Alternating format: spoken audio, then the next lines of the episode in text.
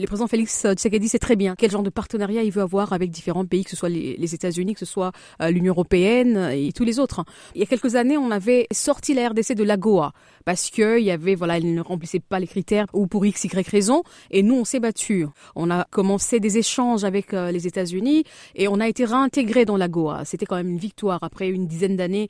Et donc maintenant, on peut commercer avec les, États-Unis. Donc en termes d'investissement, échange et tout ça, nous, on est euh, confiants. On pense que ça va profiter à nos deux à nos deux pays. Mais aussi, ce qu'il faut dire, c'est qu'à peine arrivé ici, le premier accord que nous avons signé, que la RDC a signé, c'était euh, avec les États-Unis, donc le secrétaire euh, d'État euh, Anthony Blinken, sur les batteries électriques. Vous savez que la Zambie et la RDC possèdent 70% du cobalt mondial. Et donc, les deux pays avaient déjà signé des accords. On va construire des zones spéciales hein, pour les batteries et tout ça parce que c'est l'avenir de demain, les voitures électriques et tout, et tout ça. Et donc, les États-Unis se sont dit intéressés. Est-ce que l'accent a été mis également sur l'agriculture? Effectivement, il y a vraiment un problème d'insécurité euh, alimentaire et euh, j'ai bien aimé parce qu'il y avait tout un panel dédié à ça, pas que pour la RDC, en tout cas avec beaucoup de pays. Et le nôtre hein, a, a, pris part à, ce panel-là sur Food and euh, Security. Et donc, on s'est rendu compte qu'effectivement, il y a beaucoup de terres arabes en RDC et qu'il nous manque, c'est vrai, certaines choses. Donc, on va voir comment on va se mettre d'accord avec les États-Unis. Au niveau sécuritaire, alors ça c'est la question qui fâche hein, dans la région. Est-ce qu'on peut avoir les idées un petit peu plus claires par rapport à ce qui se passe dans l'est de la République démocratique du Congo et surtout comment ça a été perçu justement de la part des États-Unis lorsque vous avez fait des rencontres du point de vue sécuritaire, j'imagine, lors de ce sommet? Le président est venu en tout cas remercier les États-Unis d'être le premier à avoir condamné euh, le Rwanda ou avoir cité nommément le Rwanda dans, dans ce qui se passe euh, à l'est du pays.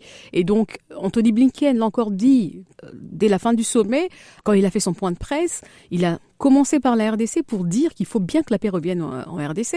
Et il a demandé au Rwanda de d'user de son influence. Hein, vous savez, hein, c'est un diplomate. Il a demandé en tout cas au Rwanda d'arrêter son soutien euh, au M23.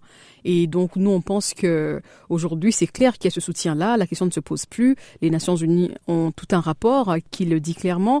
Et nous, on veut vraiment que ça puisse cesser parce qu'il y a eu un gros massacre récemment à Kiichi.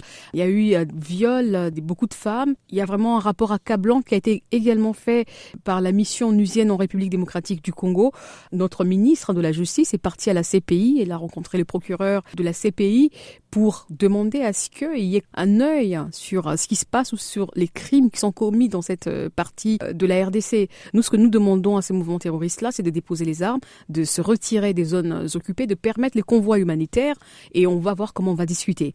Et entre-temps, il y a quand même des mécanismes régionaux qui sont mis en place pour la désescalade. Il y a une feuille de route de Luanda, en Angola, où les chefs d'État se sont réunis, de la CIRGL. Et donc, il y a eu également euh, les dialogues de Nairobi. Il y a beaucoup de lourdeur encore parce qu'ils ne veulent pas désarmer. On va en tout cas continuer sur tous les plans diplomatiques, politiques et militaires, hein, s'il le faut, parce qu'il y a la force régionale qui est déployée dans la partie est du pays.